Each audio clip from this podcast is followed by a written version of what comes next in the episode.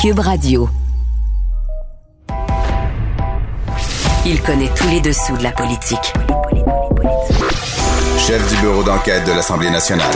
Antoine Robitaille. Là-haut sur la colline. Là-haut sur la colline.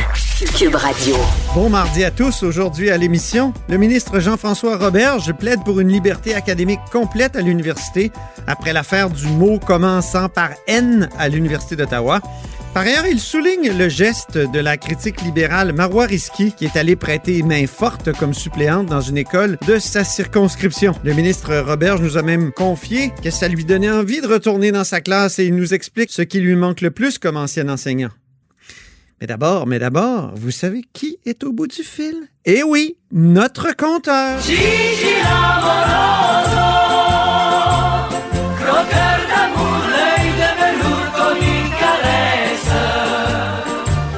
Bonjour Jean-François Gibault. Bonjour Antoine. Notre compteur et accessoirement directeur de la recherche à QMI, dont on s'est beaucoup ennuyé. Il me semble que ça fait longtemps que tu es venu à l'émission. Euh, parlons de créativité maintenant. C2 Montréal. Mais qu'est-ce que c'est ça, C2 Montréal, qui aurait reçu 2,2 millions des gouvernements et de la Ville de Montréal pour son édition 2020, qui se tiendra finalement en ligne? Oui, ben, C2 Montréal, c'est un événement là, qui a une, une dizaine d'années, là, bientôt, là, pas tout à fait. Et euh, en fait, C2, commençons par euh, commençons par le début de l'histoire. Hein. C2, c'est pour commerce et créativité. Ah, Donc, à l'ori- à l'origine, ben oui, c'est ça que ça veut dire. On, on a tendance à l'oublier parce que justement, je veux t'en parler aujourd'hui parce qu'on on se demande si, à un moment donné, l'organisation a, a pas perdu ses racines de vue. Là, tu sais. on a l'impression qu'ils ne semblent peut-être plus le bout des pieds à un moment donné. Euh, et C2 Montréal, ça, ça a été créé au début justement parce qu'on le sait, Montréal a une réputation internationale au niveau de la créativité, mais aussi de la, de la- de la- de la capacité qu'ont nos entrepreneurs à en faire justement une activité économique. Évidemment, on pense au Cirque du Soleil, on pense à tous les gens qui sont dans la- l'industrie des jeux vidéo, euh, du tournage cinéma. Bon, Montréal, donc, au niveau de la créativité, une renommée. Et là, à un moment donné, il y a des gens qui se sont dit, pourquoi on n'essaierait pas de faire un événement annuel qui va venir converger toutes les, les nouvelles tendances, hein, ce qui ce qui est cool, euh, ce qui euh, ce qui se développe vers Montréal pour que justement asseoir ce statut-là comme un peu de métropole mondiale de la créativité, mais de la créativité qui débouche finalement sur des activités commerciales mhm. et, et rentables. Et, et c'est un peu ça l'idée au début, donc, de faire un bout de chemin sur des institutions qu'on avait, qu'on avait développées dans les dernières années, euh, tout ce qui est technologique, par exemple. Et euh, on s'est dit, si tous ces gens-là viennent, dans le fond, c'est comme un gros dîner de chambre de commerce, sauf que ça dure plus longtemps, puis ça coûte plus cher. OK? Donc, c'est des gens de ce milieu-là qui viennent pour échanger, entendre des conférenciers, brainstormer, bon, des choses comme ça. Mais là, à un moment donné, c'est qu'évidemment, le, le- le- comme événement, ben, ils ne financent pas entièrement avec le- leur simple les ventes de billets, par exemple, ça coûtait très, très cher, aller là, là. on parle de, de quelques milliers de dollars, c'était, onéreux. Euh, mais même à ça, on n'arrivait pas à faire les frais. Donc là, il y a des subventions, évidemment, du gouvernement du Québec, du gouvernement du Canada, de la Ville de Montréal, et mais on dit commanditaires publics comme la Caisse de dépôt. Mais là, parce qu'à un moment donné, on se demande, est-ce, qu'ils, est-ce que c'est un peu perdu là, dans, dans l'aventure quand on voit que cette année, euh, deux choses, moi, qui m'ont marqué. Ben, ben, grande invité vedette, Gwyneth Paltrow. Ben, on, oui, c'est une vedette d'Hollywood que tout le monde connaît, une, actrice appréciée, qui a des gros, gros titres à, à son palmarès. Mhm. Mais euh, est-ce qu'on peut vraiment parler de quelqu'un qui a un, un apport réel euh, aux nouvelles tendances dans la commercialisation de la créativité? Bon, les organisateurs Elle a beaucoup d'idées en matière de, de médecine douce. Ben, c'est ça. Ben, Ça, c'est très, très, très créatif parfois. Alors, Madame Paltrow, une entreprise qui s'appelle Goop, là, mais bon, c'est qu'on on peut se questionner. Après ça, oui, c'est une entreprise qui fait de l'argent, qui vend des produits. Mais est-ce qu'on est dans la créativité, tu sais, quand on vend des produits ésotériques ou quand euh, on, on vend des produits, dans le fond, qui, euh, qui vendent à, à cause de leur appellation tellement vulgaire qu'on peut pas la répéter à la radio? Mhm. C'est pas sûr.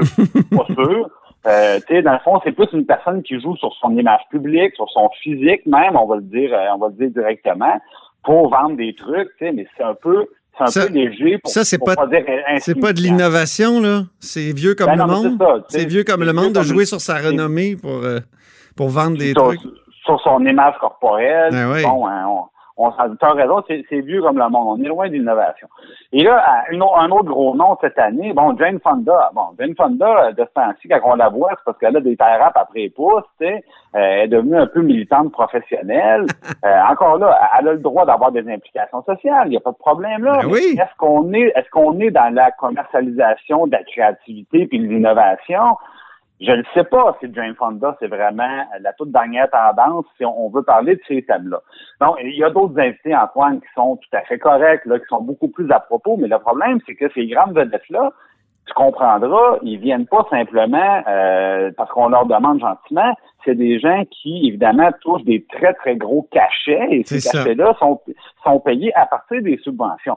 Et euh, l'autre élément dont on peut, pour lequel on peut se questionner, c'est que je pense que si on a comme cœur, comme mission, comme raison d'être de faire converger ces gens-là vers Montréal, les influenceurs de ce secteur-là, ben, de décider de faire une, dans le fond, une édition virtuelle, ben, évidemment, ça perd une partie de sa raison d'être si c'est virtuel. Parce qu'évidemment, tout, tout le côté où les gens convergent vers Montréal, visitent Montréal, remplissent les commerces de Montréal, rencontrent des gens de Montréal, ben, c'est pas mal moins évident quand ça virtuellement. Et est-ce que c'est normal qu'avec des frais logistiques qui sont beaucoup plus bas, ben, les gouvernements doivent quand même verser les mêmes subventions que si l'événement s'était tenu.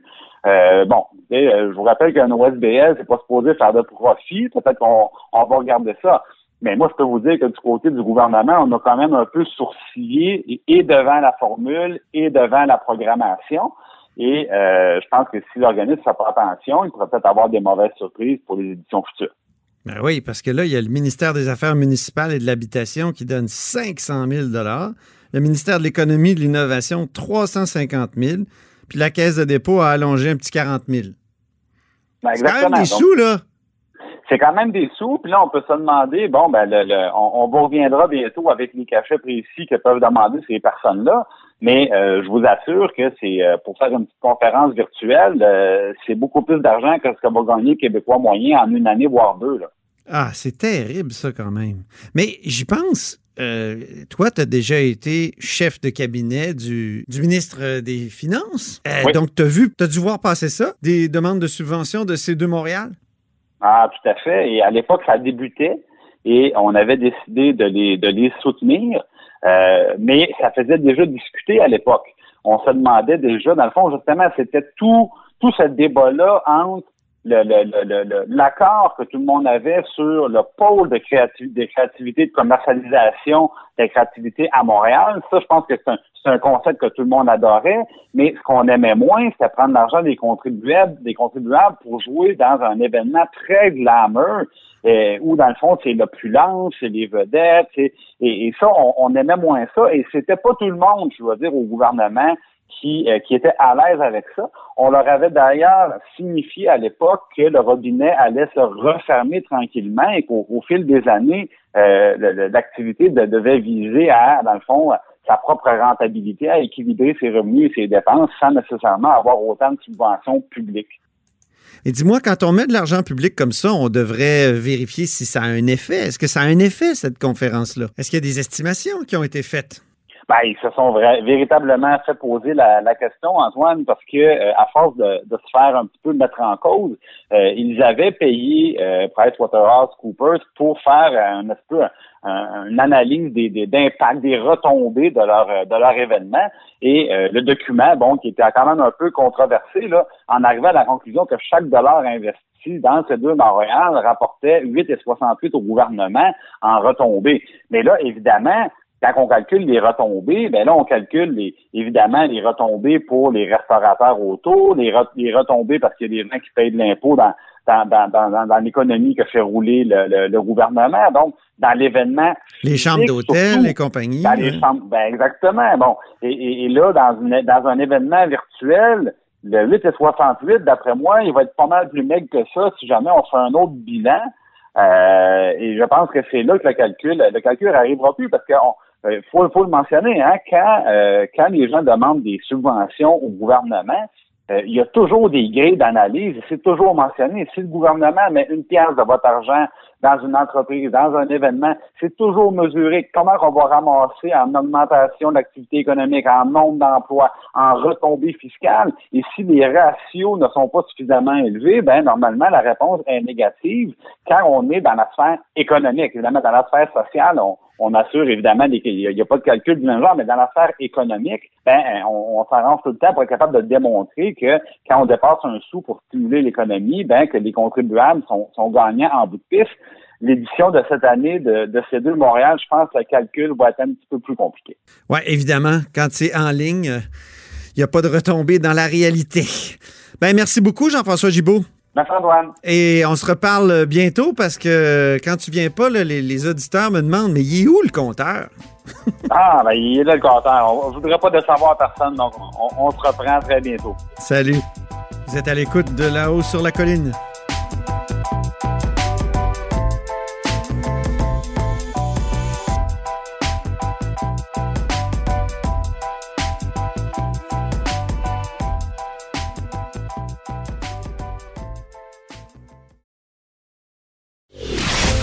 Antoine Robitaille. Le philosophe de la politique. La joute politique ne colle pas sur lui. Il réussit toujours à connaître la vérité. Vous écoutez là-haut sur la colline. Au bout du fil, il y a le ministre de l'Éducation, Jean-François Roberge. Bonjour. Bonjour, M. Robitaille. D'abord, un mot sur ce qui se passe à l'Université d'Ottawa, cette professeure qui a été suspendue pour avoir prononcé un mot qui est devenu interdit. Euh, euh, je sais que vous n'êtes pas responsable de l'enseignement supérieur, mais j'aurais aimé savoir ce que vous euh, pensez de cette controverse. Je pense que Mme lieutenant Duval a droit à tous les égards qu'on réserve aux, aux professeurs d'université. Puis, je pense que les étudiants vont gagner à ce qu'on mène tous ensemble la lutte pour une vraie liberté d'expression sur les campus, d'avoir des mots tabous qu'on ne peut même pas utiliser en classe alors qu'on débat, alors que justement on fait euh, s'élever les esprits. C'est certainement pas une façon euh, d'enseigner. On veut que nos universités, on veut que nos écoles, nos collèges soient des endroits où on peut débattre. C'est pas des lieux de censure, c'est des lieux d'enseignement. Est-ce que la direction de l'université aurait dû appuyer davantage euh, la professeure? On sent qu'ils l'ont un peu euh, laissé seule euh, là-dedans et ne l'ont pas défendu. Ben, je pense qu'il y a eu un, amalgame, comme si on ne pouvait pas défendre la prof parce qu'on ne voulait pas prononcer le fameux mot. je pense que ça a été une erreur malheureuse de l'université, malheureusement. Je pense qu'il appartient à tout le monde dans la société, mais encore plus aux acteurs euh, des universités, puis encore davantage aux recteurs de se porter à la défense euh, de la liberté d'expression et dans ce cas-ci, à la défense euh, de, de, l'utilisation qu'a fait du fameux mot de, la professeure d'université. Donc, dans son contexte, elle, elle avait le droit d'utiliser ce mot-là, selon vous? Tout est affaire de contexte. Et oui, je pense qu'en salle de classe, il faut être capable de, de nommer les choses, mais aussi d'utiliser les mots, ne serait-ce que pour les condamner ensuite. Maintenant, parlons de, de changement à la tête du ministère. Vous avez un nouveau sous-ministre, euh, M. Eric Blackburn là, est parti. Vous avez maintenant euh, euh, M. Sancartier qui est arrivé. Pourquoi un nouveau sous-ministre? Qu'est-ce, qu'est-ce qui a conduit à ce, ce, changement de garde? C'est toujours important dans un ministère, surtout un énorme ministère comme le ministère de l'Éducation. M. Sancartier arrive euh, comme du 109, euh, il arrive en renfort parce que vous savez qu'on doit livrer beaucoup de, chantiers en ce moment. Dans la dernière année, on a fait pas mal de choses. Hein. On, est en train de, d'activer en ce moment nos conseils d'administration de nos centres de services. On a modernisé la gouvernance scolaire, adapté la loi sur euh, la maternelle 4 ans. Mais quand on regarde devant, on a beaucoup de choses à livrer encore, notamment les chantiers des belles écoles. On a besoin, là, je dirais, d'une une grande rigueur bureaucratique là, pour, euh, pour serrer les boulons au ministère et euh, arriver avec davantage euh, d'efficience. Parce qu'il y avait des boulons qui étaient desserrés, pour reprendre votre formule. J'imagine que c'est la liste des écoles contaminées. il y avait quoi aussi? le vol de données de, de professeurs ou d'enseignants. il y a eu quelques couacs à la direction du, du ministère. Ben, vous savez, le ministère de l'Éducation, c'est un des, plus gros au Québec, un des plus beaux aussi, mais il y a, euh, énormément de personnes qui travaillent dans le ministère, des personnes de grandes compétences, mais je pense qu'on a, on a besoin euh, de revoir nos façons de faire pour être encore plus efficaces, tout simplement. Nous autres, on regarde en avant. D'ici 2022, là, on a encore plusieurs changements à apporter dans le réseau scolaire. Vous savez que l'éducation, c'est une priorité pour le gouvernement depuis le début. Mhm. Donc, euh, comme je vous le dis, encore ouvrir davantage euh, de classes de maternelle 4 ans pour faire de la simulation précoce, Ouais. inaugurer des belles écoles et tant d'autres chantiers. Donc, on, on a le regard porté vers l'avant. Revoir euh, les façons de faire, j'imagine aussi que ça implique avoir plus de données. On dit qu'au ministère de l'Éducation, c'est toujours difficile d'avoir des données. Est-ce qu'il y a un problème de ce côté-là à corriger? Mais je pense qu'on a fait un très bon travail, je vous dirais. Je- il y a eu, comme vous avez, vous avez dit, un- peut-être un couac en début d'an- d'année scolaire là, pour euh, quelques jours ou euh, une semaine ou deux.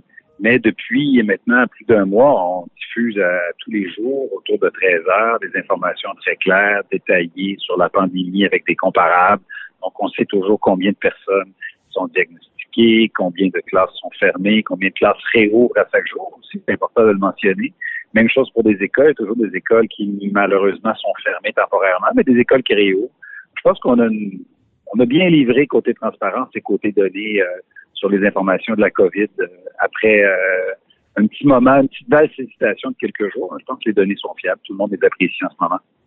Qu'est-ce que vous pensez de, de votre vis-à-vis Marois Risky, qui est allé faire de la suppléance et qui fera de la suppléance de- désormais les, les lundis en avant-midi?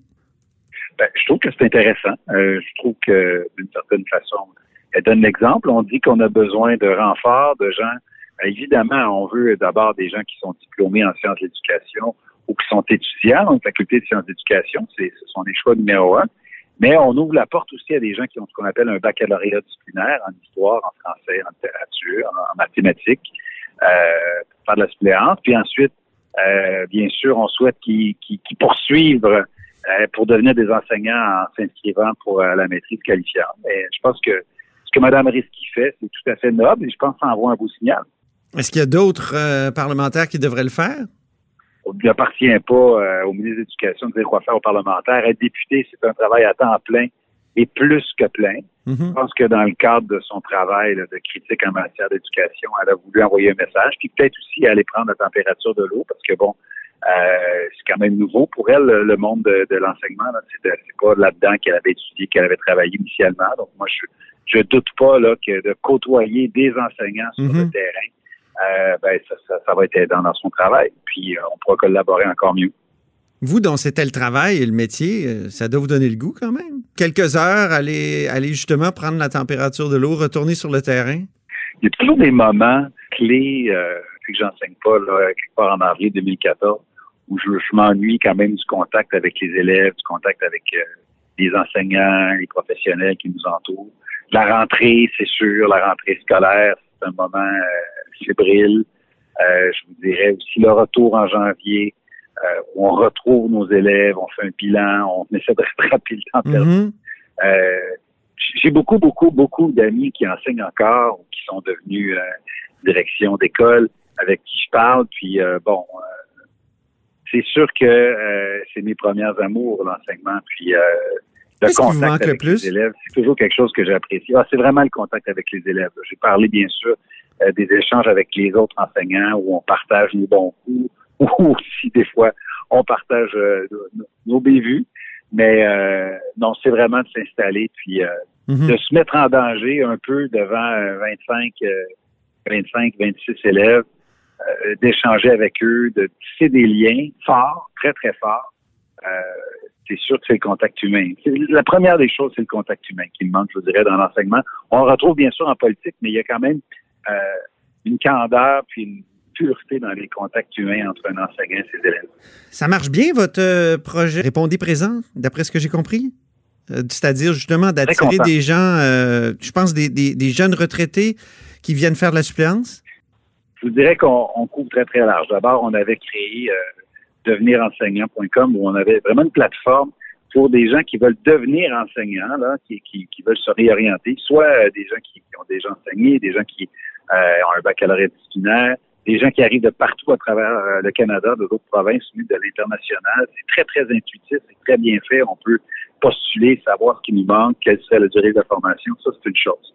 Là, on a fait répondre présent euh, qui est lié, mais qui vise davantage là, à répondre de manière urgente à une pénurie de personnel pour des surveillants d'élèves, euh, pour euh, des concierges et pour des éducateurs éducatrices en service de garde.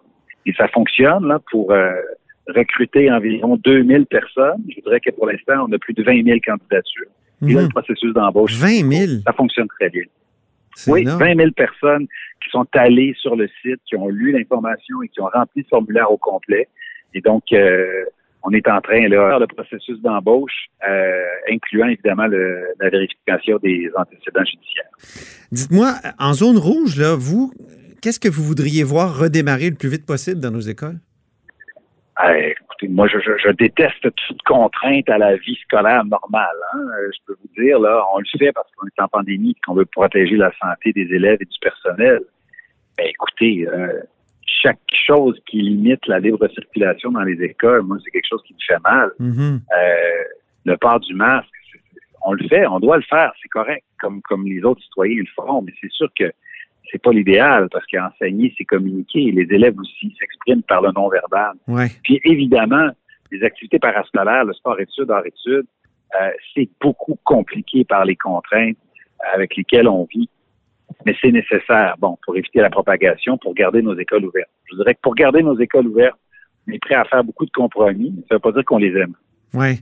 Le premier ministre, l'autre fois, a dit que lui, il aimerait vraiment revoir euh, des entraînements pour les jeunes, notamment au primaire et au secondaire. Est-ce que c'est votre cas? Ce serait sa, sa priorité à lui? Les cours d'éducation physique, vous savez, qui, qui, qui sont préservés, là. tout comme les cours de musique, les cours de danse, ces choses-là sont là.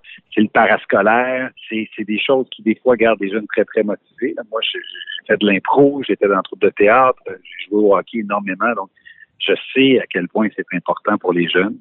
Euh, si la santé publique nous permet de, de, de le réouvrir, on va le faire. Et je- on est en plein dans la, dans la deuxième vague en ce moment. Il y a Ouais. des zones rouges qui s'additionnent. Euh, il faut quand même être réaliste là, Ça regarde mal, hein? faire, passer quand même la santé avant tout. Ça regarde mal pour plusieurs euh, semaines, sinon plusieurs mois. Merci beaucoup, euh, Jean-François Roberge. Merci à vous. Au revoir. Merci. Au plaisir. Jean-François Roberge est ministre de l'Éducation. C'est tout pour nous à La Haut sur la Colline pour aujourd'hui. N'hésitez pas à partager vos segments préférés sur vos réseaux. Et surtout, ben, revenez-nous demain.